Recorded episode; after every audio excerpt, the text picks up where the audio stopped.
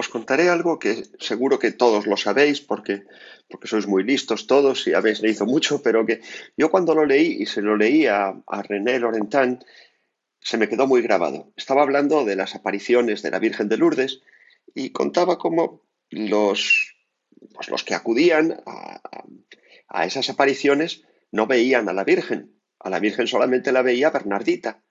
Sin embargo, sabían perfectamente cuando se estaba apareciendo la Virgen, ¿sabéis por qué?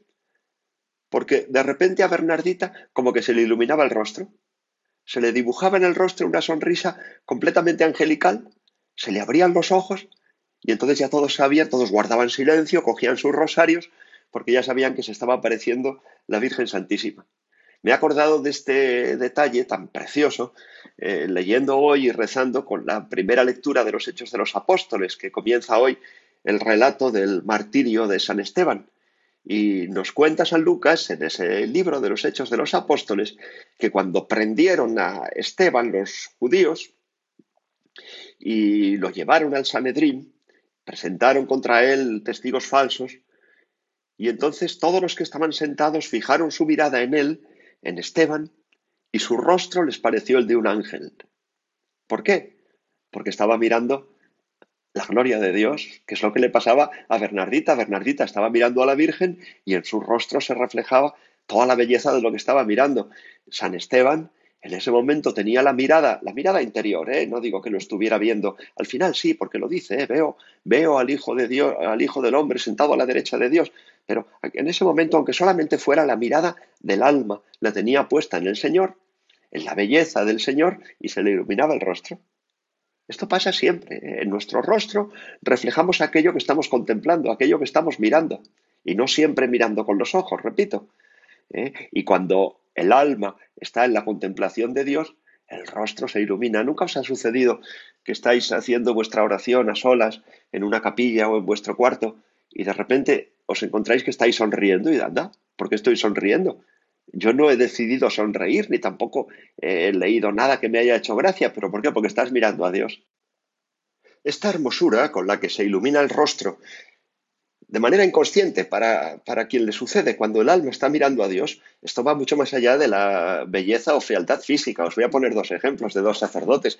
El santo cura de Ars, bueno, si habéis ido a Ars, tenéis ahí su cuerpo, vamos, su cuerpo incorrupto o su mojama insepulta, llamadlo como queráis, porque a mí lo de los cuerpos incorruptos nunca me ha hecho mucho, nunca me ha inspirado mucho fervor. Tengo alguna feligresa que se muere buscando cuerpos incorruptos por toda Europa. Yo me parecen mojamas insepultas, no he visto ni uno que me parezca hermoso.